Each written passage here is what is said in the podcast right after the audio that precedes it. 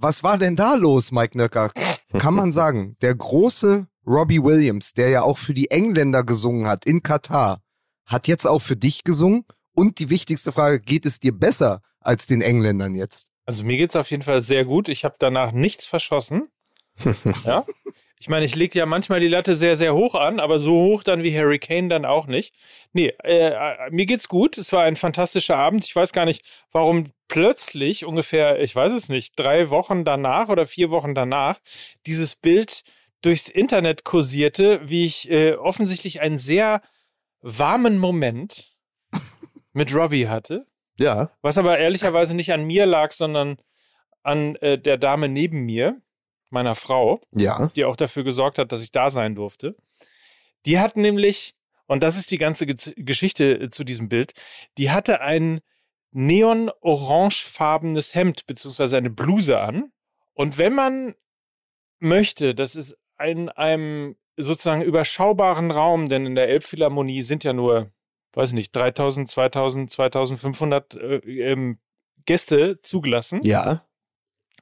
Dann zieht man ein neonfarbenes, äh, eine neonfarbene Bluse an, weil dann sieht Robbie Williams im Augenwinkel alles. Egal, ob man sich gerade unterhält oder auf ein Handy guckt. Und das war quasi der Running Gag des Abends, ähm, dass meine Frau von Robbie Williams erst gedisst und dann versöhnt wurde.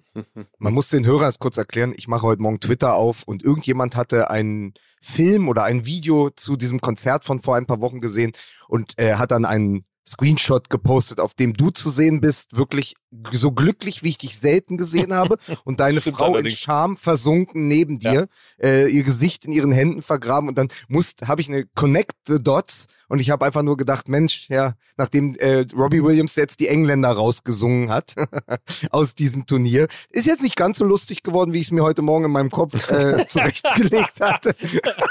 Aber es ist, es ist doch schon mal schön. Äh, der große Fußballfan Robbie Williams, wir haben uns ja noch bei Wetten das um ihn gesorgt. Jetzt äh, war er tatsächlich in Doha, hat er auch ein Konzert gespielt. Die Engländer sind raus. Ähm, ich habe mir das Spiel ja extra angeguckt. Ähm, äh, am, am Wochenende, weil Frankreich, England, wann hat man das schon mal bei einer Weltmeisterschaft? Ähm, ist es euch denn, ist es euch denn auch so gegangen, dass ihr gedacht habt, ach schade, den Engländern hätte ich es gegönnt? Total. Also ich, ähm, bei mir war es ja so, so ist ja so ein Dreiklang. Also die Mannschaft, von der ich glaube, dass sie Weltmeister wird, Argentinien. Die Mannschaft, von der ich hoffte, dass sie Weltmeister wird, war England, weil ich das Team so sympathisch finde und mhm. ich auch den Fußball mag. Und der Trainer, dem ich es gegönnt hätte, war natürlich Van Gaal, der Doppelgeneral. So. ja. Der ja, das muss man sich doch mal vorstellen, der ja die Schlussphase gegen Argentinien umgebogen hat und fast das Spiel noch gewonnen hätte. Allerdings. Mit zwei echten Neunern. Also Fußball wie zuletzt in den Nullerjahren in der Bundesliga, wie zuletzt vielleicht sogar El Magath mit Grafitsch und Jeko. Plötzlich waren da ja. Luke de Jong, liebe Grüße an Tommy Schmidt, an ja. Dunja Ayali, an alle Gladbacher, die sich noch erinnern können. Plötzlich Luke de Jong äh, vorne im Zentrum mit Wout Weghorst Wout Wäschers, den Messi danach noch als Idioten bezeichnet hat, äh, mitten in einem Interview. Was willst du, du Idiot? Oder du Dummkopf ist, glaube ich, die richtige Übersetzung. Aber plötzlich äh, sagte Van Raal, komm, ich habe vorher nur mit Künstlern gespielt, ja. da vorne drin. Jetzt stelle ich da aber zwei Ex-Bundesliga-Neuner rein um auch nochmal, äh, liebe Grüße an Hansi Flick, um auch nochmal den Deutschen zu zeigen, wie man bei dieser WM fast gewinnen könnte. Ähm, also es war ja so ein bisschen der holländische Niklas Füllkrug, was da passiert ist. Und dann, und dann dieser Wahnsinns-Freistoßtrick, mit dem die Argentinier ja. nicht mehr gerechnet haben. Und da hat mir auch ein bisschen das Herz geblutet, weil es wäre natürlich ein fantastisches Halbfinale gewesen. Van Gaal kommt mit den Holländern weiter, äh, die Engländer gehen ins Halbfinale. Ja. Aber, aber diese WM in Katar, mein Lieber, ist natürlich kein Wunschkonzert. Ja, ja. jetzt stehen wir da. Das war Fußball MML. Heute mal die äh, Analyse bereits vor Werbung und äh, Musik und all den anderen Dingen. Zum Glück haben wir wenigstens ausreichend Nicht-Fußball-Inhalt schon drin gehabt, sonst hätten ja. die Leute gedacht, die sind in der falschen Veranstaltung. ja. Aber man muss ja auch sehen, es ist ja auch so ein bisschen dem geschuldet, ich, er merkt es ja, Mickey Beisenherz hat schon gehustet, er ist nicht ganz auf der Höhe. Äh, Mike und ich sind auch nicht so richtig fit. Man muss auch sagen, langsam müssen wir dieser WM Tribut zollen und auch so ein bisschen unsere Haltung dazu. Also seit drei Wochen boykottieren wir Coca-Cola und McDonalds. Uns geht es schlecht. Ja, absolut. Ja. Total. Also ja. mir fehlt da was. So ein das ist keine Lösung. Miki kann nicht mehr heizen zu Hause, weil wir auf die ganze Kohle verzichtet haben. Deswegen kann er genau. seine e Energierechnung nicht mehr bezahlen. Genau, meine Bademäntel habe ich auch alle verbrannt aus Protest. Ja. Ne? Also es ist, es hört nicht auf. Ja. Sieht übrigens sehr schön aus. Ihr müsst euch das so vorstellen. Also Mickey Beisenherz hat ja ein herrschaftliches Anwesen, in dem er ja, wohnt. Ja, ja, ist, ist richtig. Ja? Ist ein Riesen. Also ja, stimmt. Und er befindet sich gerade im Nordflügel und trägt dazu einen roten Hermelin als Bademantel. so ist es. So ja? ist es. Ja. Sieht ganz ich habe einen kleinen, Ich habe einen kleinen Makakenaffen auf der Schulter, ja. der mir äh, die Pointen einflüstert. Jetzt hier, wo Prinz Leopold der 13. oder wie er hieß, äh, Heinrich, ja, Heinrich der 13. Heinrich Prinz Reuß. 13. Unser, so. Mein Kanzler, wie ich ihn ja. nenne. Ne? Ja. Ähm, jetzt, wo der verhindert ist, übernimmst du, ne? Ja, ist richtig. Was die Hörer auch nicht sehen können, er trägt auch die alte Sommerhaus der Stars Krone von äh, Erik Sindermann. Mickey Beisenherz auf seinem ganz eigenen Thron. Da, ist aber ähm, jetzt auch, da muss schon wieder einiges erklärt werden, glaube ich. Ach, das ist doch völlig egal. Aber wir haben es ja auch probiert. Aber ja, Halbfinale Weltmeisterschaft. Es ist, ist wirklich so, dieses Turnier ist in den letzten Zügen. Wir sind das irgendwie auch. Äh, trotzdem habe ich am Wochenende äh, alles geschaut und äh, komischerweise, ich habe den Holländern die Daumen gedrückt, den Portugiesen und den Engländern. Ist das mhm. auch schon wieder eine Abart des MML-Fluchs? ja, in gewisser Hinsicht schon, ja. Naja, also es ist schon eine wirklich unterhaltsame WM. Schade, dass niemand sie guckt, ne? Weil sonst ähm, hätte man das ein oder andere unterhaltsame Spiel schon gesehen. Da waren ja wirklich Doch, das durchaus. ja jeder, nur in Deutschland nicht. Ja, Mike, das ich, ähm, du kommst jetzt nochmal rein, dann erkläre ich dir das nochmal mit der Ironie Ach so. und so, ja. wie das so ist, wenn man so Dinge warte, einfach dann warte, auch unausgesprochen warte, aushallen lässt. Warte mal, ne? ich komme rein. Warte mal ganz kurz. Palim, Palim. Guten Tag, ich hätte gerne eine Flasche Ironie. Ich werde diesen traurigen Moment jetzt einfach ähm, überpinseln mit. Äh, aber aber ja? Palim Palim ist ein wahnsinnig gutes Stichwort. Ähm, ich war mit meiner Freundin am äh, Samstag in Westberlin unterwegs, erst auf dem Weihnachtsmarkt und dann wollten wir halt Portugal gegen Marokko schauen und haben uns ein fantastisches Café, das Café Lisboa, dazu ausgeschaut, ah, um unter Portugiesen zu schauen. Ja sind natürlich ohne Reservierung komplett zu spät gekommen, standen dann noch so wie Falschgeld äh, zwei Meter zu weit im Raum, als die Nationalhymne gespielt wurde. Das ganze Café sang und ähm, dann sind wir doch schweren Herzens wieder zur Tür hinaus und haben die Portugiesen alleine äh, dieses Spiel schauen lassen, was sich dann natürlich hinten raus Hast du sie mit einem Fluch belegt? Du hast sie mit einem Fluch belegt, weil der Laden voll war. Ihr sollt, so der Bela Gutmann-Fluch, ihr sollt erfolglos sein. und dann so mit dem Finger so auf sie gezeigt. Ihr alle seid verflucht. Nicht gut. Ja, da war natürlich, da war natürlich am Anfang sehr gute Stimmung und dann hinten raus hing die portugiesische Flagge auf Halbmast. Ja. Aber ähm, so, das war so mein kleiner WM-Moment, weil ich natürlich, ich war inspiriert von Mike Nöcker, der ja unter Südkoreanern auf Mallorca gefeiert hat. Ähm, was schon wieder eigentlich, also wer da draußen jetzt zuhört, was natürlich fast schon ein Drehbuch ist. Und ähm, ja, und dann, ich wollte halt unter Portugiesen. Zwei. ja, ja, aber du, in, in, also, bei mir sah das anders aus. Aber äh, ja, das war so mein, also mein letzter WM-Moment wurde mir dann auch noch äh, gestohlen, den das ähm, Frankreich. England-Spiel habe ich äh, dann in einer Pizzeria geschaut, in der ich dann wirklich glaube, wo, wo fünf Leute sich noch halbwegs für den Fernseher interessiert haben.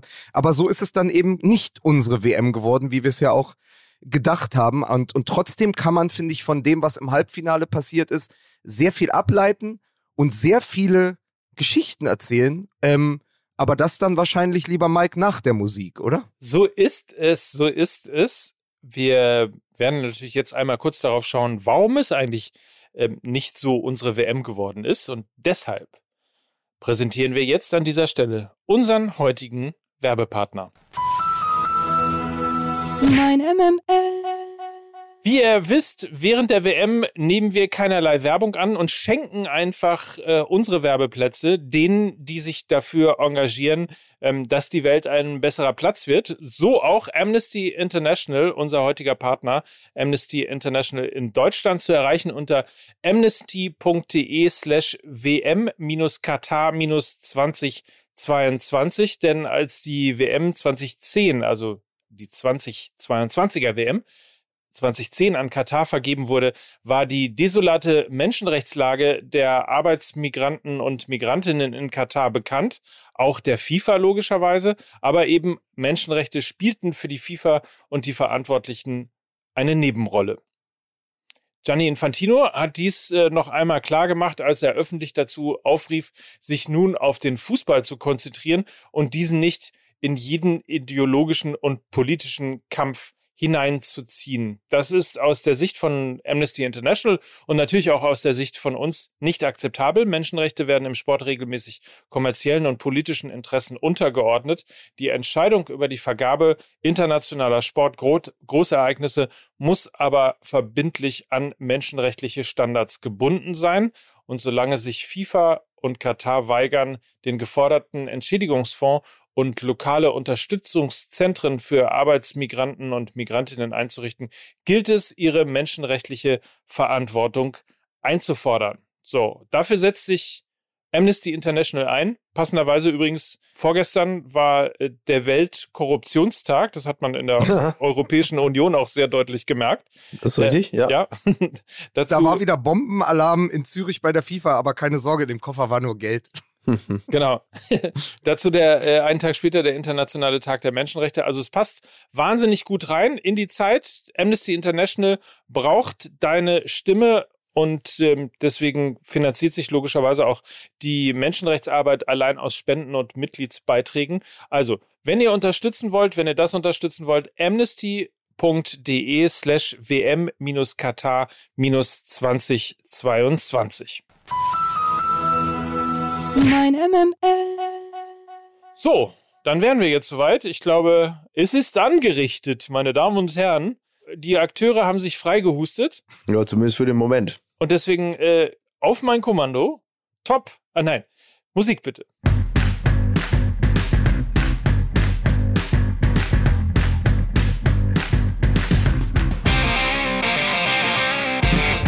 Und damit herzlich willkommen zu einer weiteren verrückten Ausgabe ähm, der Erfinder von Spanien hust dich zu Hause ab. Gegen Costa Rica bin ich wieder mit dabei. Mickey, des Satzes ist Mickey Weisenherz und äh, er hustet das Halbfinale zu Hause ab. Äh, so sieht es, so sieht es aus, ja.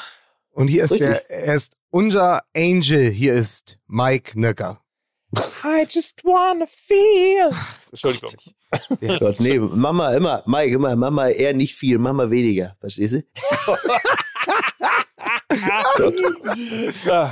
so weit hast du mich jetzt schon gebracht. Oh so. Gott, oh Gott, oh Gott, oh Gott. Und bitte begrüßen Sie an dieser Stelle auch Guten Morgen nach Berlin, Lukas Vogelsang. Wenn wir auf dem Niveau schon sind, pass auf, warum ist der Modric eigentlich so ein guter Kicker?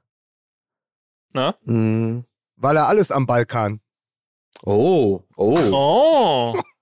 Aber Lukas ist ja kein Wunder, dass er sehr kunstfertig ist. Er ist ja schließlich Kroate. Ne? Verstehst du? so, so, also. Da hinten, mein Rattenaffe, da hinten. Aber wie findet, ihr, findet, wie findet ihr denn Marokko, Kroatien plötzlich, Katar? Zagreb gegen Maghreb. Auch sehr gut. sehr gut. Sehr gut. Leute. Nein, das, das, das, das, das ist ja wunderbar. Lach, das ist wunderbar. Gerade eben dachte ich noch, ha, ob die Akteure mein Gott, hier das so ist ja wie bei der Münchner Lach- und Schießgesellschaft. Das ist ja großartig. bis, bis gerade dachte ich noch, na, ob das hier, äh, ob das hier noch Fahrt aufnimmt und dann zack sind sie sofort da. Ja, sicher.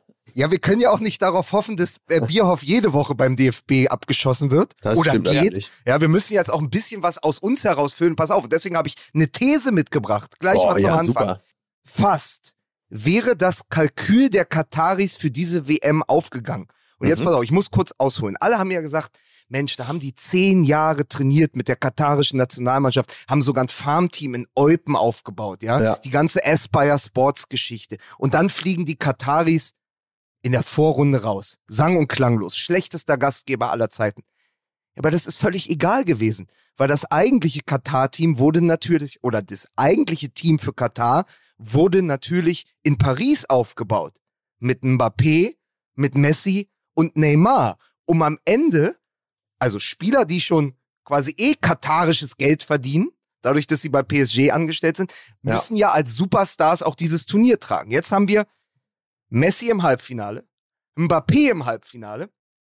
Und wenn die Kroaten nicht in der 116. Minute das 1 zu 1 geschossen hätten, wäre ja auch Neymar im Halbfinale gewesen. Mhm. Dann hättest du alle drei Topstars dabei gehabt. Und das war natürlich oder wäre ganz im Sinne von Infantino und den Kataris gewesen, natürlich dieses Turnier mit den drei Superstars bis zum Ende zu spielen, weil bisher hat es ja alles äh, geklappt. Mbappé ist Topscorer, Messi schwingt sich jetzt tatsächlich mit diesem Turnier auf wirklich der beste Fußballer aller Zeiten zu werden. Vor allen Dingen, weil er spätestens mit dem Halbfinaleinzug auch Ronaldo hinter sich gelassen hat. Ja. Und nur Neymar fehlt in diesem Konzert der Großen. Und dann hat sich natürlich auch noch als nordafrikanisches Team von großen Sympathien der arabischen Welt getragen, Marokko qualifiziert. Also es, es ist zu drei Viertel ist doch, ist doch, das war der, der feuchte Traum dieser Wüsten-WM, wie es gelaufen ist, außer Neymar, der da saß und äh, Tränen weinen musste, weil die Brasilianer ausgeschieden sind. Ja. Aber sonst hat ja alles funktioniert. Nur die Kroaten ja, sind der Spielverderber. So sieht es nämlich aus. Ähm, nein, es, äh, es gibt so ein paar menschliche Szenen, die ja wirklich sehr berührend sind, so wie der Sohn von Perisic ähm, Neymar tröstet. Äh, da musst du dann wirklich auch nur noch die Merci-Reklamenmusik drunter legen. Also das geht mir aber dann auch wirklich ans Herz, wenn ich das sehe. Denke, ach guck mal, das ist auch halt eben, das ist halt eben auch der Fußball. Oder der marokkanische Spieler, der mit seiner Mutter tanzt, da am Spielfeldrand. So I just wanna feel. Entschuldigung. Es ist, ich, ja, immer, wenn's mir, wenn's mir, ist Mike Nöcker eigentlich die Robbie Williams Birne von Fußball MML? immer wenn es mir so zu Herzen geht, dann habe ich, hab ich jetzt so einen Soundtrack also ich, im Kopf. Du hast ja, das so schön das, beschrieben, Miki. So warm, ja. so herzlich. Ja, also hättest du es jetzt nicht einfach, du hast mit deinem Gesang einfach jede Emotion wieder bei mir aus der Hütte gekerchert. Ab jetzt bin ich wieder der, der kalte, kühle, äh, berechnende Medien. Also das, das hat natürlich, das hat natürlich äh, seine seine Qualität und äh, das finde ich äh, finde ich auch sehr sehr schön, das zu sehen. Und ähm, selbst also ich, was ich ja auch nicht so wirklich nachvollziehen kann, oder doch nachvollziehen kann ich es, aber verstehen kann ich es nicht, diese ganze Häme, die sich über Ronaldo ergießt. So, also, wo ich auch mal denke, ja, mein Gott, also, ähm, ich meine, dass er natürlich ein totaler Ego-Shooter ist und sich mit dieser Haarspitzengeschichte äh, wieder so ein bisschen lächerlich gemacht hat, das steht auf dem einen Blatt. Aber andererseits, ähm, einen, einen so großen Spieler dann da mit so viel Häme zu verabschieden, da stelle ich mir auch mal die Frage, was, was genau das dann eigentlich soll. Da hat sich die halbe brasilianische Nationalmannschaft die Haare mit Peroxid gefärbt, gehen da wasserstoffblond in dieses Viertelfinale und am Ende reden wir bei diesem Turnier trotzdem wieder über die Haare von Ronaldo. Also ja. das hat das hat er ja auch geschafft. Und weil du gerade bei dabei warst sozusagen, das, also romantisch verklärt die Familienalben dieser Spieler zu öffnen, ist für mich natürlich, also ist für mich die Szene nach dem Aus von Portugal gewesen. Äh, dann hat äh, da hat die Schwester von Ronaldo ein Interview gegeben. ja. Also bei Perisic war es der Sohn, der Neymar getröstet hat. Hier ist es die Schwester, die ihrem Bruder zur Seite springt. Mit ja. den wirklich schönen Worten. Sie hat gesagt, wir haben diese Weltmeisterschaft verloren als eine Gruppe Ratten, die den Sieg über die Schweiz als Sieg gegen Ronaldo feierte. Ja, ja. Also mit den Ratten ist vielleicht ein bisschen Arsch, ne? Ja, aber sie hat halt, also sie hat halt gesagt, ihr habt euch in dem Spiel gegen die Schweiz von meinem Bruder abgewandt. Und sie wirft dem Trainer der Portugiesen vor, dass er damit äh, nicht nur das Denkmal Ronaldo beschädigt hat, sondern auch die ganze Nation. Mhm. Weil, erinnern wir uns, die, äh, haben, wir haben ja eh diese Diskussion mit ins Turnier genommen, weil Ten Hag ihn bei Manchester äh, United demontiert hat oder zumindest gesagt, ich möchte mit ihm nicht mehr arbeiten. Dann kam es zu diesem Interview ähm, bei Piers Morgan und dann war klar, Ronaldo ist plötzlich vereinslos mit 37. Aber ja. er ist halt immer noch das Symbol der portugiesischen Nationalmannschaft. Dann kommt dieses Spiel gegen die Schweiz. Er sitzt das erste Mal, das war sein 21. WM-Spiel und er saß das erste Mal von, von Beginn an auf der Bank. Also mhm. 20 WM-Spiele am Stück. Wenn er fit war, hat er gespielt. Diesmal war er fit und saß auf der Bank. Und der Vorwurf war natürlich der Demontage. Aber sein Stellvertreter, ähm, der junge Stürmer von Benfica Lissabon, hat halt drei Tore gemacht und damit war die Diskussion beendet. Nur wurde ja. es halt dann natürlich in Portugal in großen Teilen auch als Götterdämmerung und eben als jene Demontage aufgenommen. und das ist ja der Vorwurf. Also, dass sich danach die Spieler, die sonst nicht zum Zuge kommen, weil sie so lange in seinem Schatten standen, gefreut haben, weil es eben nicht nur ein Sieg über die Schweiz war, nicht nur der Einzug ins Viertelfinale, sondern eben auch ein Sieg und letztendlich die große Emanzipation vom Überbruder Ronaldo. Genau, das haben wir natürlich in Deutschland ja 2010, in Südafrika in gewisser Hinsicht ja auch erlebt, als wir dachten, ohne Ballack müssen wir da gar nicht hinfliegen. Und dann ist die Mannschaft ähm, leistungsexplodiert. Äh, ich glaube, so, so meinst Ronaldo, Ronaldo ist die Pomade der Nation. Genau. Also so ganz vergleichbar ist es nicht, aber in gewisser Hinsicht natürlich schon, wenn ein Spiel komplett auf eine Person zugeschnitten ist, dann ähm, dann kann es passieren, wenn diese Person dann nicht mehr eingesetzt wird, dass die anderen plötzlich aufblühen, weil sich ganz andere Räume ergeben oder auch nicht mehr die Verpflichtung besteht, jetzt immer alles auf die eine Person zuzuschneiden. Das haben wir da erlebt, aber hat natürlich auch nicht ewig funktioniert, sonst wären sie ja nicht ausgeschieden. Ich glaube, die Räume waren es am Ende auch, ne? Also ich glaube ja. gar nicht, dass Ronaldo so schlecht gespielt hat. Also in bester Verfassung war er logischerweise nicht. Und vor allen ja. Dingen, wenn man ihn gegen Messi vergleicht, dann ähm, ist jetzt Messi auch nicht überragend bis zu dem Moment, wo er einfach Pässe spielt, die so ja. gigantisch sind, dass man sie am liebsten in einem Museum ausstellen möchte. ähm, ja. Aber so grundsätzlich hatte ich nicht das Gefühl, dass äh, Ronaldo jetzt eine wahnsinnig schlechte WM spielt. Ähm, es ist eher Durchschnitt, aber ich glaube, das, was du gerade gesagt hast, ist komplett richtig. Es tun Na, sich plötzlich mal. neue Ideen, neue Räume und neue Anläufe sozusagen in der Offensive auf. Ja, ja, aber übrigens, Mike, weißt du, warum ich diese Pässe von Messi nicht ins Museum hängen würde? Na? Weil diese Klimaechen damit Kartoffelbrei darauf werfen. ne? Sag ich jetzt mal. Die Klimaterroristen? Die Klimakids. Ne? Ja. Naja, aber das ist ein anderes Thema. Ja, ähm, ja aber es ist natürlich ähm, eine interessante Entwicklung, wenn man das vergleicht. Die beiden, die beiden Halbgötter, äh, Messi und Ronaldo, die jetzt in der Schlussphase ihrer Karriere so unterschiedliche Wege nehmen. Also noch weiter auseinander kann es ja eigentlich kaum gehen. Da klafft plötzlich eine Lücke, die man so vor zwei Jahren noch nicht gesehen hätte oder nicht hat kommen Tatsache. sehen. Ich finde das, ja, ich finde das wahnsinnig spannend. Also man muss sich ja vorstellen, die setzen ihn auf die Bank und der Stellvertreter Gonzalo Ramos schießt drei Tore. Das, ja. also, das muss ja so auch gar nicht laufen. Ja. Dass man dann wirklich denkt, ja, Portugal ist ohne ihn besser. So, und mit dieser Haltung und mit dieser Startaufstellung, die sie ja dann, glaube ich, kaum verändert haben, Ronaldo sitzt wieder auf der Bank, gehen sie in dieses Viertelfinale gegen Marokko. So, Marokko hat schon die Spanier, die 1000 Pässe gespielt haben in diesem Spiel. Die haben 1000 Elfmeter geübt und 1000 Pässe gespielt und sind trotzdem an Marokko gescheitert. Hm. Und Portugal geht in dieses Spiel ohne Ronaldo und hat obwohl sich angeblich, wie Mickey es gesagt hat, ja neue Räume auftun, keine Idee. Keine Idee, wie sie Marokko schlagen. Und da finde ich äh, ein wunderbares Zitat ähm, von unserem Freund Jan Arge Fjordhoft, ja. der gesagt hat, Portugal, das ist die dümmste Mannschaft, die ich je gesehen habe. Ja, herrlich, ne? der, der, hat einfach gesagt, ich kann das nicht fassen. Die sehen wie die Spanier, ihre iberischen Nachbarn, ja. Also du musst nicht weit schauen, wie die am Marokko gescheitert sind, weil sie auch nur den einen Plan hatten, nämlich ihre 1000 Pässe, von denen irgendwie 942 angekommen sind. Und was macht Portugal? Spielt, glaube ich, 750 Pässe und versuchen es dann, pass auf, probates Stilmittel mit Halbfeldflanken gegen eine Mannschaft, die da mit zwei Ketten verteidigt und eh alles rausköpft. Also da hat er schon recht und das, ich glaube, es lag dann am Ende nicht an Ronaldo, der zusammen ja mit äh, dem noch älteren Pepe ja. noch versucht hat, in der, äh, in der, in den letzten Minuten irgendwie dieses eine Tor zu erzielen. Tragischerweise hat sich, glaube ich, Pepe dann noch bei einer der letzten Aktionen den Arm gebrochen. Ach, wirklich? Also es ist wirklich, ja, es ist wirklich alles. Ja. Also es gab zwei wahnsinnige Szenen. Pepe, der dann schmerzverzerrt ähm, äh, mit dem gebrochenen Arm vom Platz ging und vorher, und ich weiß gar nicht, ob ihr das gesehen habt, äh, bei mir war es auch nur so im Augenwinkel, aber ein Kumpel hat es mir nochmal erzählt. Pepe setzt diesen letzten Kopfball in der letzten Sekunde daneben und dann kommt ein Marokkaner und wie früher Laurent Blanc bei Barthes und küsst Pepe auf die Glatze. Ach, wie lustig. Und Pepe, dieser menschliche Allesfresser, ja, dieser ja.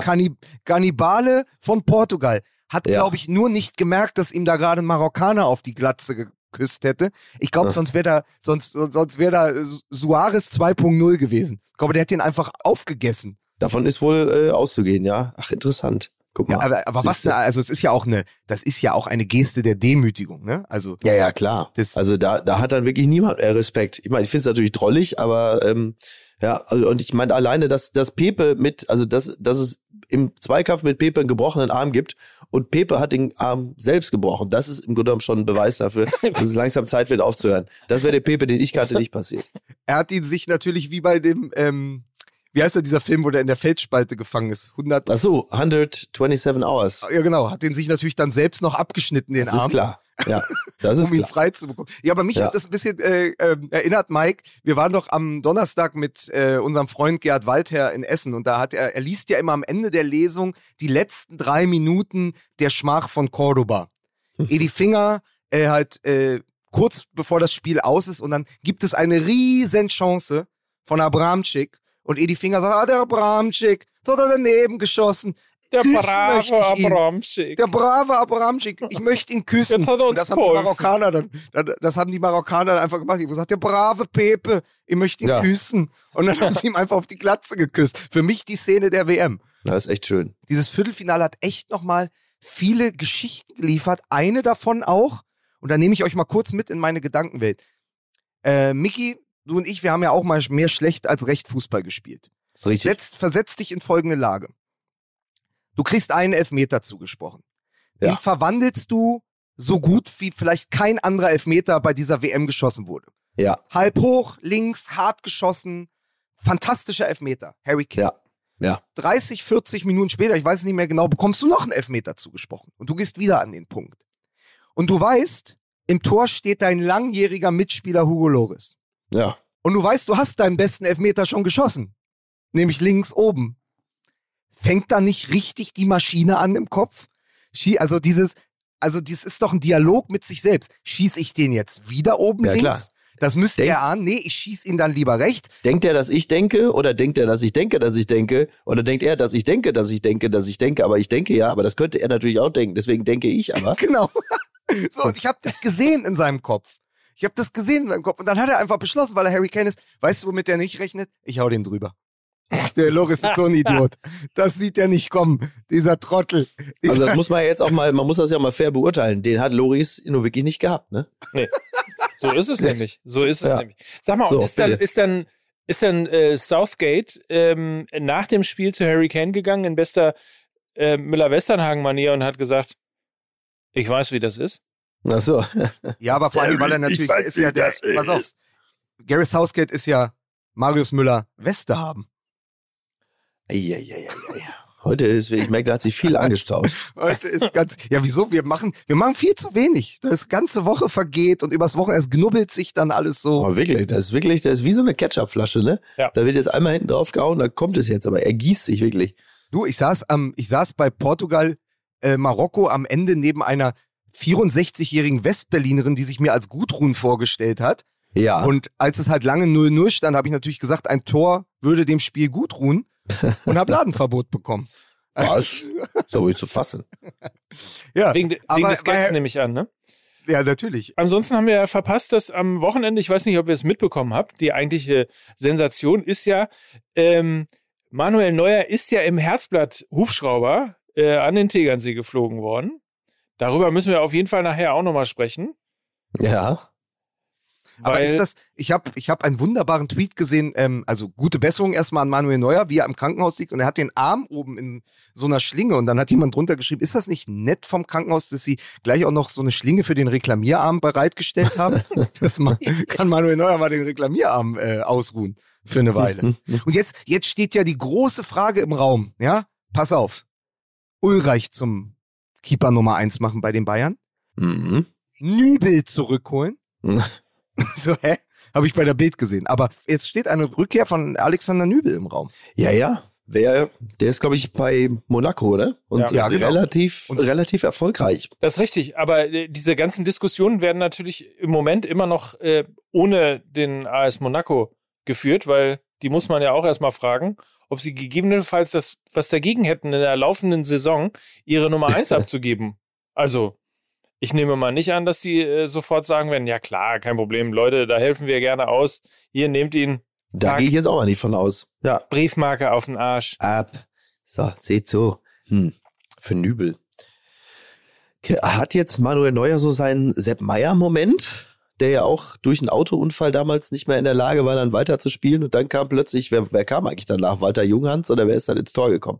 Ich weiß es nicht mehr genau. Darf man nochmal daran, daran erinnern, also losgelöst von der großen Tragödie um Robert Enke, aber dass Manuel Neuer 2010 gar nicht die Nummer eins bei der Weltmeisterschaft in Südafrika gewesen wäre, René Adler. wenn sich nicht René Adler in diesem Spiel gegen Russland verletzt hätte. Was war das, glaube ich, die Rippen oder so, er hat sich die Rippen gebrochen. Ja, der hatte Rücken- auch Bandscheibenprobleme. Weiß gar nicht genau, aber er hatte auf jeden Fall Rückenprobleme. Das, das weiß ich noch. Und ist das jetzt die große Chance in der Nationalmannschaft für den mittlerweile 42-jährigen Marc-André Ter Stegen sein Debüt zu geben? oh Gott, oh Gott, oh Gott. Ah, yes, Ich möchte, einmal, ich möchte einmal ganz kurz, ähm, weil ich es gerade mit einem Ohr gehört habe, eine äh, Sprachkritik ähm, Ja. äußern. Mike, es heißt die AS Monaco, so wie es auch die AC Mailand und die AC Florenz heißt. Die Association Sportive. So, dafür muss immer Zeit sein, Mike. Aber habe ich nicht die gesagt? ich mache es, habe es jetzt zweimal falsch gemacht selbst, muss mich da auch selbst korrigieren, weil ich Ja. sage auch mal, der AC Florenz, der AC Florenz ist auch falsch. Man muss einfach mal, weißt du, man muss das auch mal so mitnehmen. Die AS Monaco, die AC Florenz. Die Ja. Spielvereinigung Erkenschwick. Die Richtig, Spielvereinigung liebe Freunde. Erkenschwick. So. Richtig. aber, aber, aber der Spielvereinigung Erkenschwick sagen wir auch, glaube ich, nur im Ruhrgebiet. Okay, der Spielvereinigung, da kommen die wieder hin. Ja, sicher, sicher.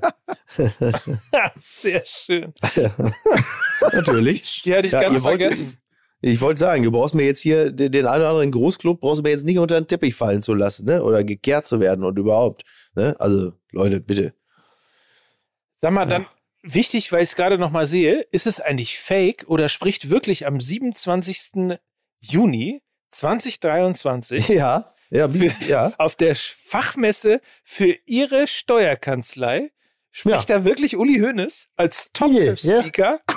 Ja, es, Uli ist Topspeaker auf der äh, Steuerfachmesse. Ja, Ja. ich meine, wenn jemand, wenn jemand weiß, ähm, wie schlechte steuerliche Beratung sich im Ernstfalle auswirken kann, dann ja wohl Uli Hoeneß. Ne? Muss man aber einfach mal sagen. So, also von daher, vielleicht schafft ja äh, Boris Becker und äh, Schubeck auch noch rechtzeitig dahin. Das ist ja noch ein halbes Jahr. Also Boris Becker kann dann auf jeden Fall wieder.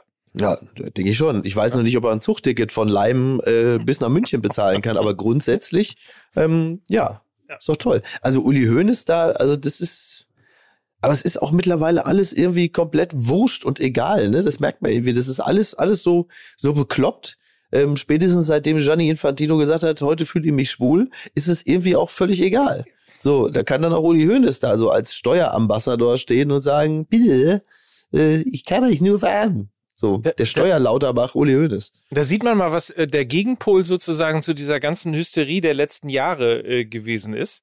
Ähm, sich über alles aufzuregen. Äh, das Ergebnis ist, man regt sich über gar nichts mehr auf. Genau, man regt sich über gar nichts mehr auf. Du hättest halt jetzt, also du hättest zwei Möglichkeiten. Du hättest jetzt sechs Jahre lang MML machen können, dich über alles aufregen, über Hönes, über Katar, Ja, oder du hättest dich fünf Jahre hinlegen können, oder sechs oder sieben und wärst aufgewacht und alles wäre wieder wie vor sechs Jahren. ja. So, das, und du denkst so, Ja. also Entschuldigung bitte, es ist doch alles wie damals, nur, nur irgendwie ist es kälter bei mir zu Hause. Also das ist dann wahrscheinlich der, der, einz, der einzige Unterschied. Es ist einfach Wahnsinn, das habe ich ja schon öfter gesagt, wie sehr man uns weich gekocht hat. Genau, Weil wir halt auch wissen, dass es alles keine Folgen mehr hat. genau. Also, und das ist ja eben das, wir sind ja wirklich so ein bisschen dieser, also es ist ja diesmal wirklich, ich habe es ja schon mal anklingen lassen, es ist nicht unsere Weltmeisterschaft. Die Weltmeisterschaft wird woanders gefeiert. Erst im asiatischen Raum, jetzt im arabischen Raum, dadurch, dass Marokko auch ins Halbfinale eingezogen ist. Ja. Das ist in dieses Mal wirklich nicht die Weltmeisterschaft der Europäer und schon gar nicht die Weltmeisterschaft der Deutschen, weil wir da wirklich moralinsauer auf der Couch sitzen und sagen, ja, aber die Welt ist doch schlecht. Ja, aber die toten Arbeiter. Ja, Ja. aber was ist denn äh, mit den LGBTQ-Rights? Was, also was, was ist denn, warum reden wir denn nicht darüber? Und der Rest der Welt, besonders die südliche Hemisphäre, äh, feiert eine Party.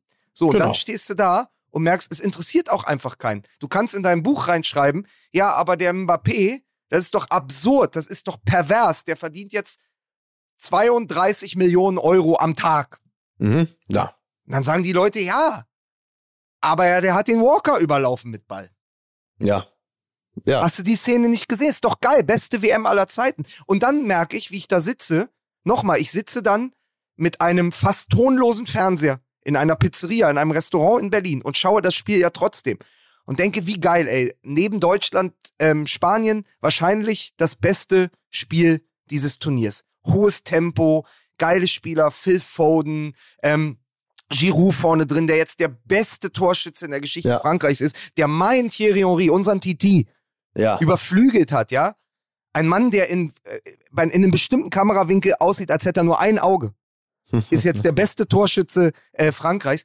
Und dann schaust du den aber zu und denkst, ah, geile Buden, geile Sprints, was für Szenen. Und natürlich hast du auch Bock auf dieses Fußballspiel. Und auf der anderen Seite habe ich aber keinen Bock auf den Typen Mbappé. So gut mhm. wie der als Fußballer ist. Und dann an der Seite ist Dembele, der plötzlich geläutert ist, über den reden wir schon gar nicht mehr. Über die ja. ganze Geschichte und die Streiks und alles. Es normalisiert sich dann alles so. Und ich merke, natürlich will ich dieses Fußballspiel gucken. Das ist immer noch England-Frankreich. Das ist eine Begegnung, äh, da wärst du, da wärst du früher nachts aufgestanden für.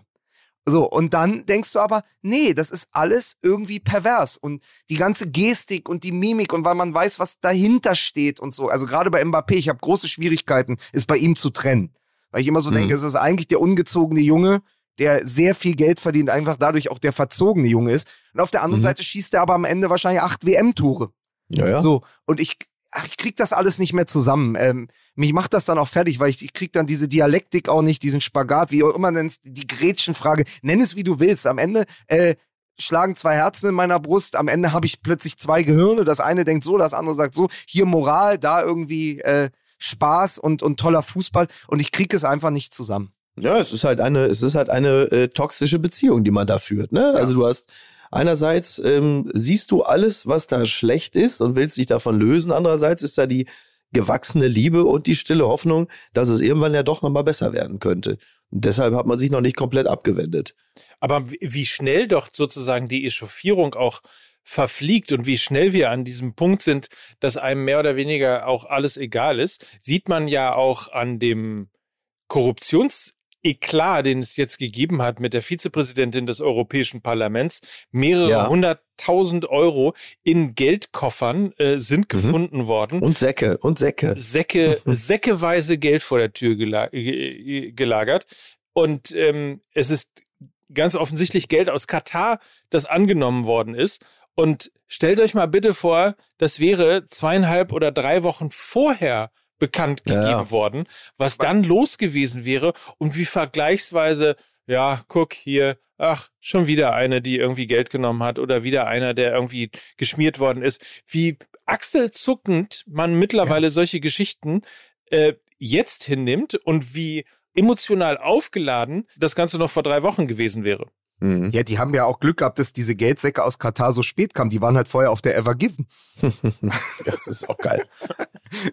ja, aber man, ey, das, ich, gestern ich saß gestern im Kommentatorentalk von Radio 1 im Publikum. Mhm. Hajo Schumacher war da, Markus Feld. Ach, du warst da, wie interessant. Ähm, okay. Es war ganz, ganz toll, aber nach diesen zwei Stunden, Marco Seifert hat moderiert, ähm, haben mir so die Ohren geklingelt, weil du das, du kannst das gar nicht mehr verarbeiten, was alles gerade los ist. Also du fängst beim ja, ja. Krieg in der Ukraine an und hörst irgendwann äh, bei König August dort, äh, dort, dort, mit seinem Putschversuch äh, auf. Ja. Und dazwischen mhm. irgendwo bewegt sich der Fußball und dockt ja an alles an. Ja, ja. Also nochmal, was ich gesagt habe, wenn, wenn, wenn uns der Fußball abhanden kommt als, äh, als Fluchtpunkt, was er tut. Genau. Und du hast dann auch nur noch das, dieses politisch aufgehitzte dann wird es schwierig. Und gleichzeitig aber sitzen wir natürlich auch seit Jahren hier und fordern immer wieder, der Fußball muss sich seiner gesellschaftlichen und politischen Verantwortung bewusst werden. Der lebt mhm. nicht in einem, der lebt nicht in einem Vakuum, in einem aseptischen Raum, in einem abgeschlossenen Raum. Der Fußball ist Teil der Gesellschaft und muss sich dazu auch bekennen. Ja, was wollen wir denn dann eigentlich? Und selbst da bin ich mir nicht sicher. Manchmal möchte ich einfach nur Fußball gucken und dann denke ich wieder, ja, aber einfach nur Fußball gucken geht halt auch nicht mehr. Außer man blendet sehr, sehr viel, also außer man zieht sich ein äh, schwarz-rot-goldenes Sakko an, äh, ja. äh, legt sich noch ein Palituch um und äh, geht dann einfach geht dann einfach vor die Tür und macht, macht WM wie WM sein soll. Ich weiß es nicht, könnte ich auch nicht. Tja. Und singt Lieder von Robbie Williams. Oder so. Aber dem, dem Fußball ist das ja alles irgendwie dann doch auch wurscht. Weil am Ende ähm, stellt ja die FIFA auch fest, es läuft doch, es ist doch gut. Und ähm, der Fußball, die WM, wäre ja der Minimalkonsens, auf den man sich hätte einigen können, ähm, auf was man zu verzichten bereit ist, wenn die Umstände mit so viel ähm, Widersprüchlichkeiten und äh, Ungerechtigkeiten und so viel Korruption verbunden ist. Also bedeutet, wenn es darum geht, ähm, das Notwendigste von Katar zu erhalten, sprich Energie und Gas, So, dann würde man noch sagen, okay, pass auf, das ist dann halt leider so, ne? Fressen und Moral.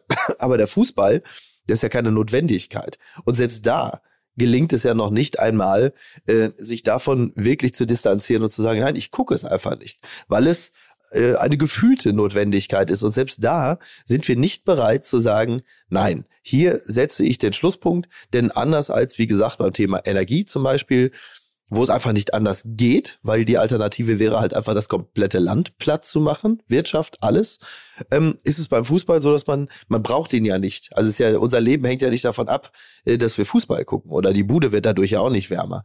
Und trotzdem sind wir noch nicht mal dazu bereit. Insofern hat natürlich auch der Fußball etwas Erkenntnisstiftendes, weil er nämlich ziemlich deutlich zeigt, dass wir noch nicht mal zum Minimalsten bereit sind, obwohl uns die Umstände ja bekannt sind. Aber nach den vier Wochen Katar kann man doch sagen, dass letztendlich die moralisch aufgeladene WM ein bisschen ist wie Thomas Gottschalk. Es ist ein rein deutsches Problem. Am Ende sind wir doch alleine damit. Also am Ende sind wir, nochmal, die miese Peter, die in der Ecke saßen und gesagt haben, dieses Turnier ist nichts. Das haben wir irgendwann als Standpunkt allein gehabt. Also am Anfang hat man noch gedacht, allein, ne? na immerhin und gibt es noch sieben. Die Franzosen. Haben, ja, aber, ja, aber haben, also diese Diskussion mit dieser unsäglichen One-Love-Binde, die ja eh schon ein Kompromiss war, also die Regenbogenflaggen ja. in ein kleines Herz gesperrt, ja. Immerhin sind wir aber mit diesem Minimalkompromiss, mit dem wirklich wenigsten, dem kleinsten gemeinsamen Nenner, den wir da noch hatten, zu dem man sich durchringen konnte. Da sind wir wenigstens noch nach Katar mit diesem Diversity-Flieger, der da im Oman bleiben musste, muss man auch noch mal mhm. dran erinnern. Ja, sind Glückwunsch. Wir, sind wir wenigstens den äh, Dreiviertel des Weges mit dem Diversity-Flieger in den Oman geflogen, um dann sozusagen umzusatteln und den Rest zu Fuß zu gehen. Ich weiß es nicht mehr.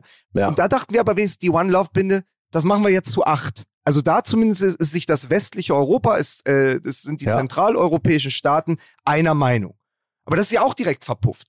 Und am Ende hat die Diskussion nur noch Deutschland geführt und am Ende hat die deutsche Nationalmannschaft, man möge halten davon, was man möchte, ja. sich als einzige den Mund zugehalten als politisches Statement. Wie schwach oder stark das auch immer gewesen sein muss. Und wir haben danach die Häme abbekommen. Uns wollte bei dem Turnier ja, ja. keiner mehr haben. Am Ende saßen im katarischen Fernsehen die Experten, haben die deutsche Mannschaft ausgelacht haben die ja. deutschen Fans ausgelacht. Äh, man, ich habe das auf Twitter gelesen von ein paar Reporterkollegen, die, die immer wieder, wenn sie sich als deutsche Reporter zu erkennen geben, entweder wird ihnen gewunken oder der Mund wird sich zugehalten. so, dann gab es einen Gegenprotest. Plötzlich wurde, ich weiß gar nicht mehr zu welchem Spiel das war, ich glaube, es war gegen Costa Rica, wurden ja dann äh, Plakate von Özil verteilt. Ja, ja. Und dann wurden irgendwelche, wurden irgendwelchen äh, arglosen Männern aus Bangladesch diese Özil-Poster in die Hand gedrückt und gesagt, hier, die zeigt ihr jetzt und haltet euch den Mund zu. Und ja. plötzlich ist Deutschland zu einer Lachnummer geworden, weil sie sich engagiert haben. Und das korrelierte dann ja auch ein bisschen mit dem Aus für Deutschland, weil diese WM, die überall anders gefeiert wurde, natürlich ohne Deutschland dann auch eine richtige Party werden konnte, weil dieser eine Gast, der immer rumgrummelt, dem das Bier zu warm ist, dem es nicht gefällt, wie hier ja, geschmückt wurde, dem nicht gefällt, welche Flaggen gezeigt werden und welche nicht, ja, der ja. in der Küche steht und sagt, so eine Scheiße, hier gehe ich nie wieder her. Was mache ich überhaupt hier? Komm, wir gehen ja. nach Hause. Der ist dann halt auch früh nach Hause gegangen und da waren ganz, ganz viele erleichtert und natürlich haben wir dann auch die volle Breitseite der Häme abbekommen. Genau, wobei es wurde ja gar nicht über uns gelacht, in erster Linie, weil wir uns engagiert haben, sondern weil wir uns in Anführungsstrichen engagiert haben, obwohl wir gleichzeitig da vor Ort waren und uns zum Teil dieses Systems gemacht haben und da mitgemacht haben. So, und parallel dazu natürlich dann auch noch den Gasdeal mit Katar abgeschlossen haben. Und wenn das wenn diese Dinge so offenkundig nicht zusammenpassen und du dir so eine Haltung auflackierst, obwohl jeder weiß, dass du auf der anderen Seite so Kylie-mäßig das Geld oder das Gas nimmst, dann machst du dich natürlich automatisch zum Idioten. Also wenn du, um in dem Bild zu bleiben, bei irgendjemandem zu Hause bist und der serviert dir ein Sieben-Gänge-Menü und dann distanzierst du dich aber irgendwann vom Gastgeber, nachdem du sechs Gänge gefressen hast und sagst, ja, ich sehe aber auch deine Haltung äh, irgendwie sehr kritisch, wie du mit deiner Frau umgehst. Ähm, das funktioniert natürlich nicht. Du machst dich dann immer zum Idioten. Aber den Nachtisch, Aber den Nachtisch nehme ich, noch, nehme ich noch mit. So. Und dann machst du dich halt einfach wirklich zum ja. Idioten. Und weil das so offensichtlich ist, hast du auch jede Häme verdient. Und jetzt korrigier mich, aber das hat doch die großartige Nele Polacek mhm. in der Süddeutschen in ihrem genau. Text so wunderbar zusammengefasst, direkt nach der Geste. Sie hat gesagt, du kannst nicht dorthin gehen und sozusagen auf den Boykott verzichten und trotzdem aber noch wollen, dass dich jeder als guten Menschen sieht. Genau. Also dieses trotzdem, also hingehen, mitmachen und dann aber äh, entrüstet sein, dass man nicht mehr Everybody's Darling ist. Genau. Was sich so ein bisschen ja auch an Manuel Neuer und Hansi Flick und Oliver Bierhoff dann entlang ja. erzählen lässt. Dieser Moment, dass man sagt, ja, aber was ist denn jetzt eure Haltung? Also ihr, ihr macht euch ja doch die Finger schmutzig aus eurer Sicht, aber irgendwie auch nicht, weil es gab ja die Verträge. Und wie geht ihr damit jetzt um? Ihr wollt trotzdem irgendwie geliebt werden. Und dann kommt so ein schlechter Kompromiss zustande. Und mit dem so musst du dann umgehen. Aus. Und dann, ja. wenn du sogar merkst, dass nicht die Mannschaft als Mannschaft dahinter steht, dann wird es halt irgendwann unangenehm und auch peinlich.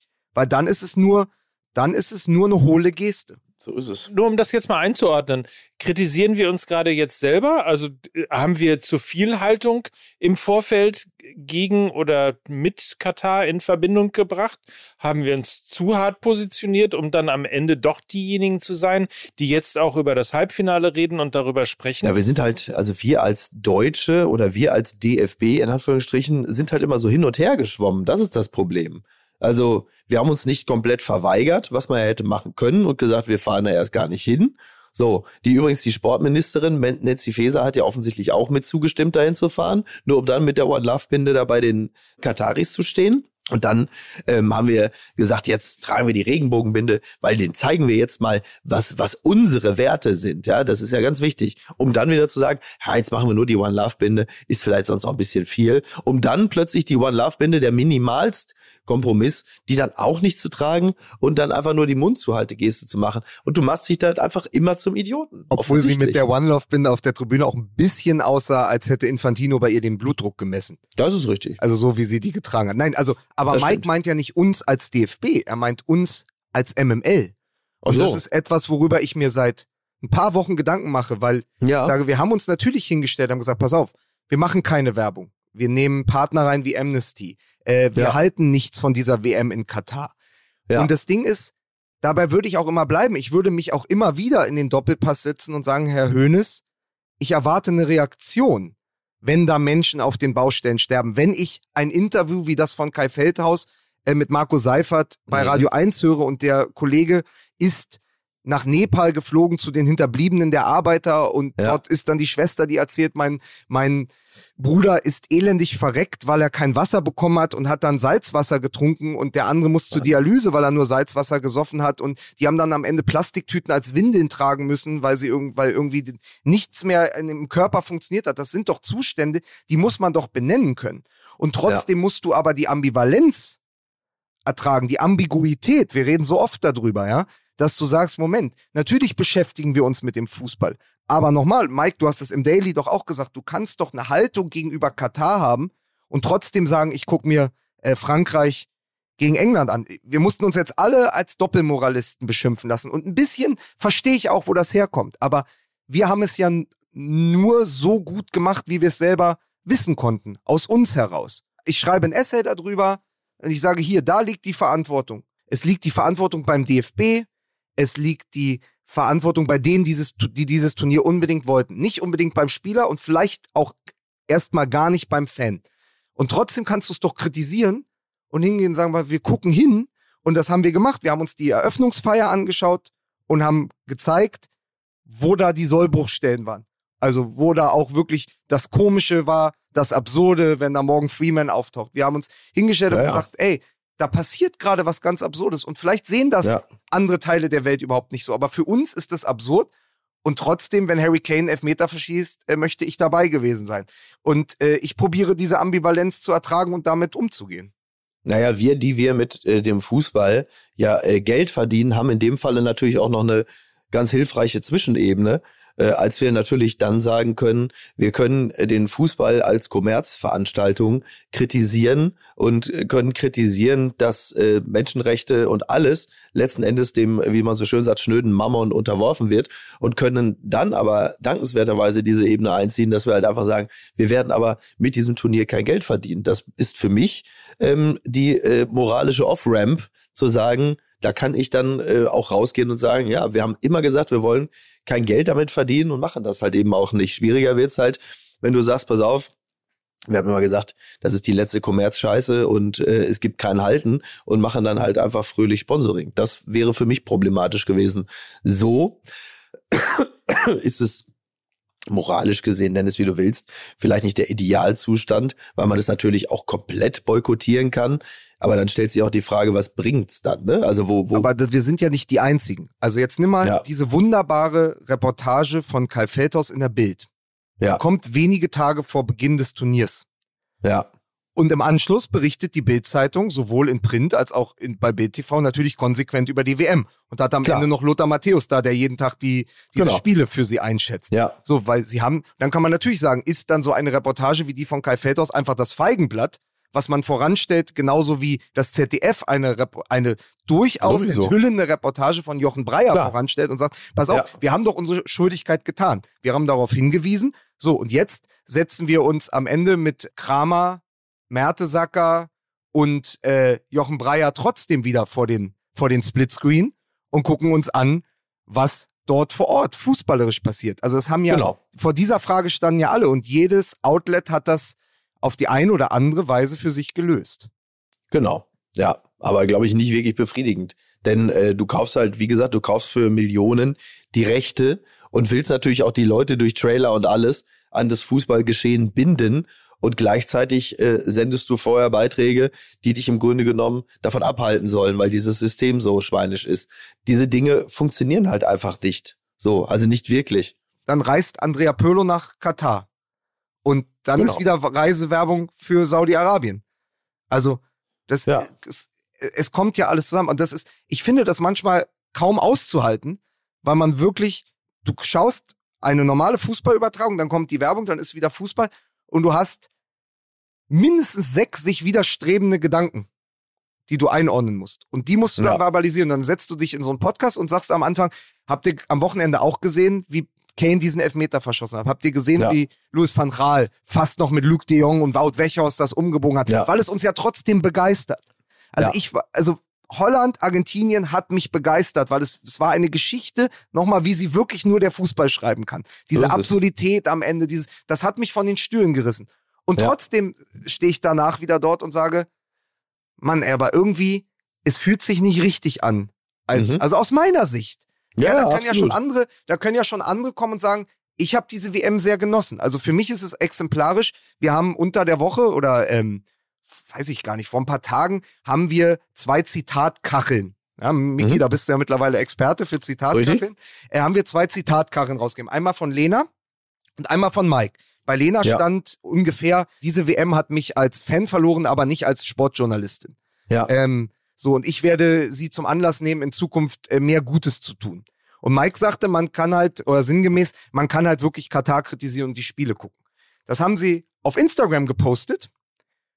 Und es gab, glaube ich, einen Kommentar darunter. Mhm. Und ich empfehle jedem mal, die Kommentarspalte auf Facebook zu lesen. Ja. Da ist noch, wer bist du denn, du dumme Sau? Was kritisierst du die beste WM aller Zeiten? Ja, Wahnsinn. Ist noch das Geringste. Es hört dann irgendwann auf bei, äh, also sinngemäß, Lügenpresse, der Journalismus ja, ja. ist eh tot, ihr stülpt uns unsere Moral über. Und natürlich lese ich so eine Kommentarspalte und denke dann, und ich möchte niemanden bevormunden und ich kenne nicht jeden unserer 100.000 Hörer, ja. Aber ich denke dann immer, treffen wir genau als MML den Nagel auf den Kopf, weil die meisten Leute da draußen mhm. denken wie wir und machen wir ja. alles richtig. Oder wenn wir dann doch die große Moralkeule schwingen, senden wir eigentlich an unserem Publikum in Teilen auch vorbei. Sitzen die dann da? Und das kann wir ja nicht wissen, weil wir treffen nicht alle. Wir treffen viele auf der Straße, aber wir wissen es senden wir an denen vorbei, weil die sich das an und denken, ey, das habe ich mal gern gehört, Fußball MML, aber immer dieses moralische und immer wieder Katar und die haben den Fußball ja nie geliebt, wenn sie da so drauf sind. Also diesen Reflex gibt's ja auch. Du siehst diese mhm. Kommentare auf Facebook, du siehst dann wieder andere auf, auf Twitter und es ist auch so, dann geht natürlich die Maschine im Kopf an, also bei mir zumindest, wenn ich das lese und ich denke, treffen wir? Wie Kane im erst, beim ersten Elfmeter? Ja. Oder schießen wir gerade übers Ziel hinaus wie Kane beim zweiten Elfmeter? Und ich finde da keine Lösung. Ja, am Ende stimmt vermutlich einfach beides, ne? Ich wollte also gerade sagen, welche... wir sind immer noch MML, uns gelingt immer noch beides. Also richtig, genau. Genau. Ja, das ist wir meine schießen, Hoffnung. Wir schießen regelmäßig übers Tor und der Ball landet durch einen Zufall doch noch in der Kiste. Ne? Wie in diesen ähm, Videos, wo der, wo der Elfmeter an die Latte geht, der Torwart jubelt. Genau. Der genau. dreht sich ab und dann kommt der Ball, trumpft auf und geht doch noch ins Tor. Das ist Fußball MML. So sehe ich uns. Ähm, ja, also ich glaube, es ist immer ich, ich glaube, du kannst grundsätzlich erstmal gar nicht verlieren, wenn du diese Ambiguitäten und Ambivalenzen auch offen aussprichst. Ich glaube, du verlierst die Leute auch in anderen Kontexten immer dann, wenn du die Moralkeule schwingst und das eigene Versagen, das eigene Scheitern nicht in den Fokus der Betrachtung rückst. Weil dann kommt nämlich genau die Mundzuhaltegeste und dann merkt man, wie du an den eigenen Ansprüchen scheiterst. Aber wenn du das eigene Versagen auch offen aufzeigst und sagst, pass mal auf, wir haben uns das auch so und so vorgestellt und kommen auch nicht so ganz da hinterher, äh, ich glaube, dann ähm, bist du da grundsätzlich auf dem richtigen Pfad.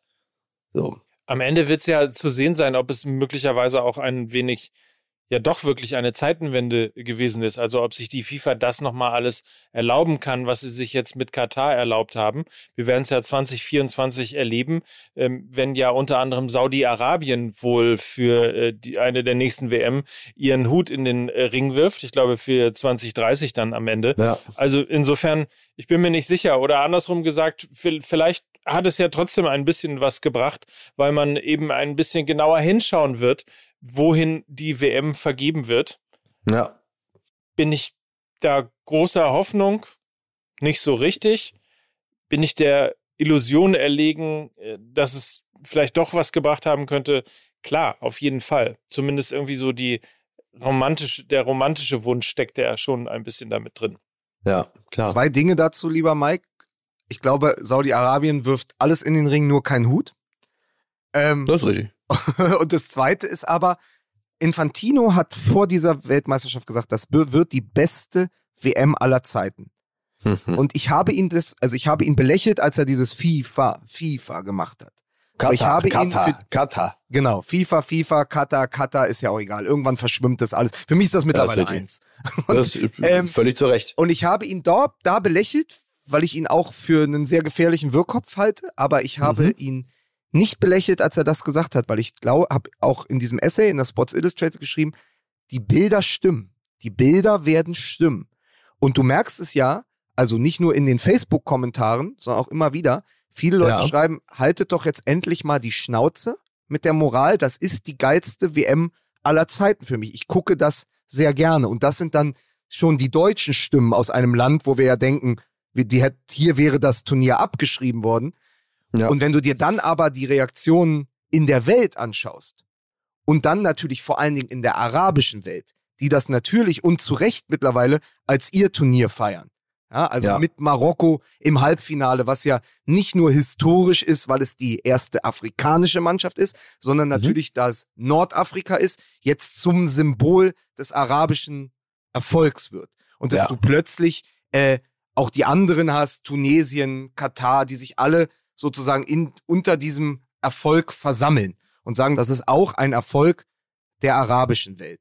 Und das hast du so auch noch nicht gehabt. Deswegen werde ich sagen, das wird in vielen Teilen der Welt wahrscheinlich sogar als die beste WM aller Zeiten in die Geschichte eingehen. Mit dem vielleicht besten Fußball. Irgendwann hat man dann vergessen, dass die Hälfte aller K.O.-Spiele erst im Elfmeterschießen entschieden wurde.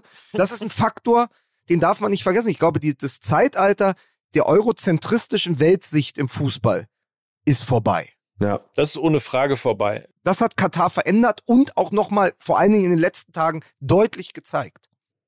Ich würde mal sagen, äh, anders. Ähm, deutlich gezeigt hat es auf jeden Fall. Es hat es uns vor allen Dingen jetzt mal deutlich gezeigt, ähm, dass das Eurozentristische auf dieser Welt schon lange vorbei ist. Ähm, das haben alle schon mitbekommen, bis auf die Europäer. Ähm, ja. Jetzt haben sie es halt gesehen. Äh, Im Übrigen auch nochmal Marokko ist ja auch eine Ikone äh, geworden der Dekolonialisierung, äh, weil sie ja auch mit Belgien, mit Portugal und mit Spanien äh, ja. ehemalige Koloniemächte äh, quasi aus dem Turnier geworfen haben und jetzt ja Frankreich vor der Brust haben. Tja. Also sie können sich sozusagen für alles rächen, was ihnen angetan worden ist und was jemals passiert ist, was ich ehrlicherweise auch eine schöne Geschichte finde. Es hört ja mit der Politisierung dann eben auch nicht auf. Und ohne jetzt noch hinten ja, raus, wie großer MML-Manier, das ganz große Fass aufzumachen, aber es bleibt dadurch des Portugal im Halbfinale steht, natürlich auch eine politisch aufgeladene WM, wenn weiter die Palästina-Flagge gehisst wird.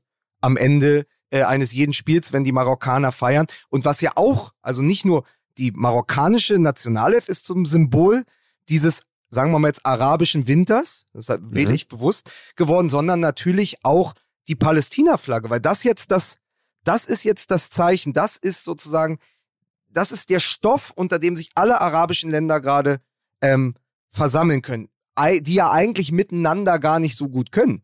Und plötzlich mhm. hast du aber Saudis, die mit Tunesiern äh, tanzen, du hast plötzlich Kataris, die mit Marokkaner feiern. Also ich hatte ja. ein Zitat gelesen von einer ähm, jungen Ingenieurin, die jetzt als Gastarbeiterin in Katar arbeitet, die sagte, ansonsten sind wir mit unserem französischen Arabisch als Tunesier und als Gastarbeiter Araber zweiter Klasse.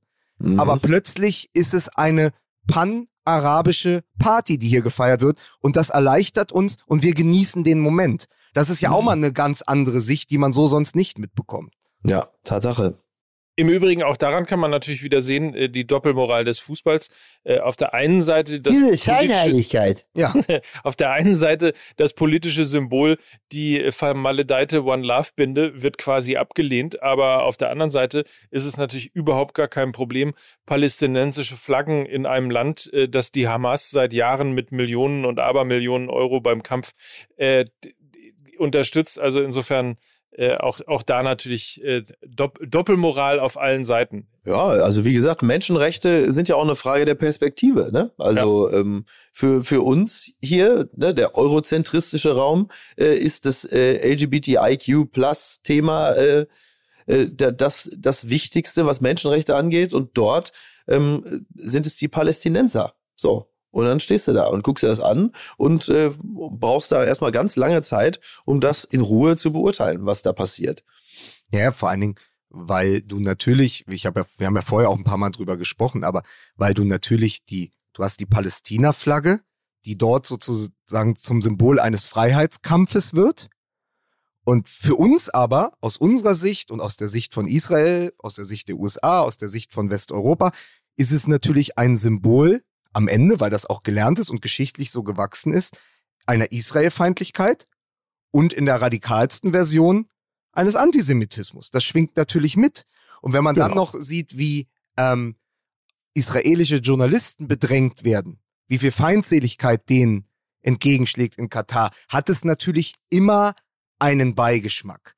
Aber ja. das ist natürlich wieder gesagt, nochmal, eine Frage der Perspektive und ein ganz, ganz schwieriges Thema. Nur Mike hat ja recht.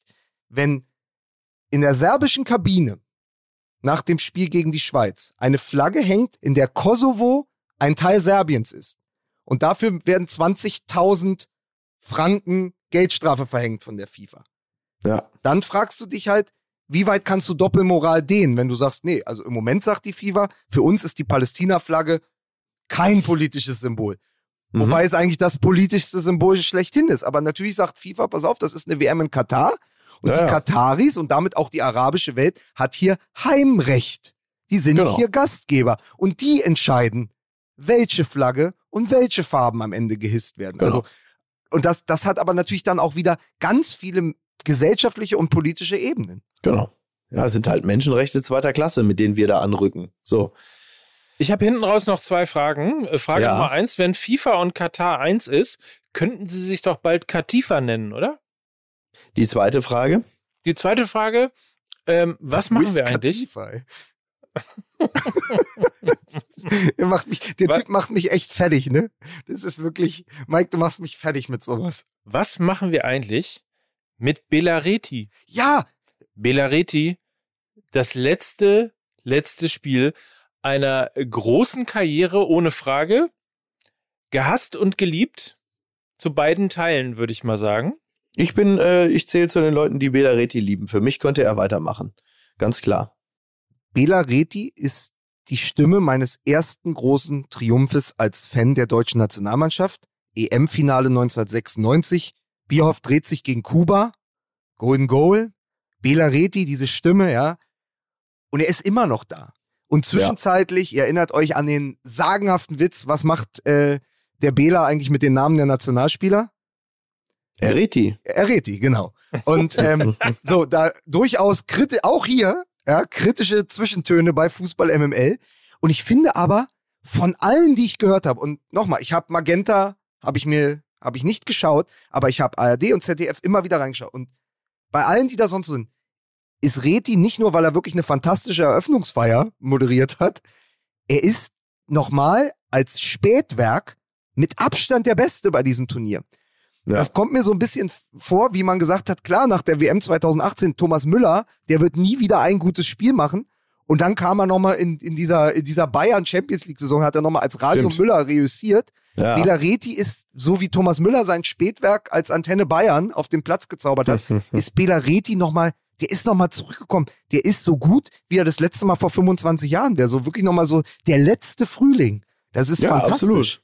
Ja, ich bin auch begeistert.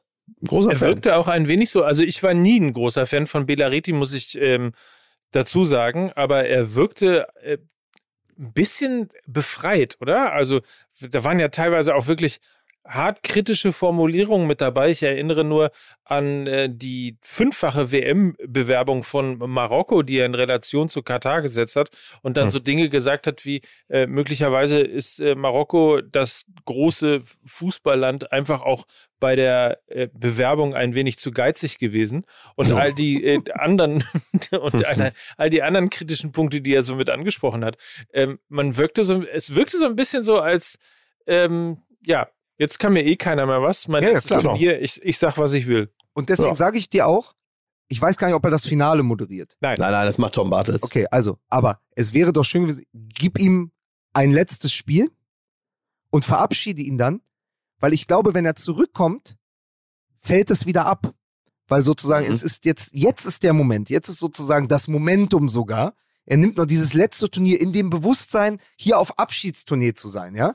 Und dann mach's eben nicht wie Mick Jagger und die Rolling Stones und spiel noch die zehnte Abschiedstournee, sondern sag, ich gehe auf dem Höhepunkt. Ich habe nochmal eine sehr gute WM gespielt in Katar. Ich gehe ja. jetzt, weil ich wirklich keine Lust habe, als Bela Reti noch fürs aktuelle Sportstudio Augsburg gegen Mainz vier Minuten zusammenzuschneiden und wieder in, in, in, in, in den zugigen Arenen der Bundesliga zu sitzen. Schluss. Ich mache in Katar Schluss. Fertig. Das kann man ihm ja nur wünschen. Also geh ja. jetzt und bleib so in Erinnerung und Danke, das sind übrigens perfekte Schlussworte für mich, äh, denn ich muss jetzt mal langsam zusehen, dass ich mich wieder um meine Tochter kümmere. Äh, die hat nämlich Fieber und ich wahrscheinlich auch. Deswegen äh, muss ich jetzt mal, mal gucken, dass Dann ich mal reib dich ein bisschen mit den Erinnerungen an die Nationalmannschaft ein, nimm ein bisschen Flick Vaporub. Das hilft. Das hört sich gut an. Und ja. äh, dann ist alles gut. Und Sehr vielleicht, um die, um die, Geschichte mit äh, Belareti ganz kurz abzukürzen, äh, weil er sie im Spiegel gestanden hat. Äh, er kauft sich ein Wohnmobil, fährt wohl durch Por Portugal und will so lange im Ausland bleiben, bis ihm langweilig wird, um dann mal zu gucken, was er dann macht. Also insofern, äh, Marokko gegen Frankreich ist sein letztes Spiel. Man kann nur sagen, alles Gute. Mir ist er jahrzehntelang auf den Sack gegangen. Miki hat er jahrzehntelang äh, erfreut und, und Lukas ja auch. Und ich glaube, mehr kann man dann in einer Karriere als äh, Kommentator bei Fußball-Weltmeisterschaften, bei Europameisterschaften auch nicht erreichen. Da bleibt uns zum Ende nur zu sagen, Bela Ciao. Bela Ciao, Bela Ciao, Bela Ciao. Tschüss. Ciao. Tschüss, tschüss. Gute Besserung, ciao. Miki. Dankeschön. Dankeschön. Schön, dass du trotzdem da warst. Muss man ja auch mal sagen. Hüstel ja. dich, ne? Hüstel dich ein bisschen raus und dann sehen wir uns die Tage wieder. So machen wir das. Bussi. Tschüss, ihr Mäuse. Tschüss, tschüss. Tschüss. Zum Beispiel ja übrigens äh, am 21.12. bei der großen Fußball-MML-Weihnachtsfeier.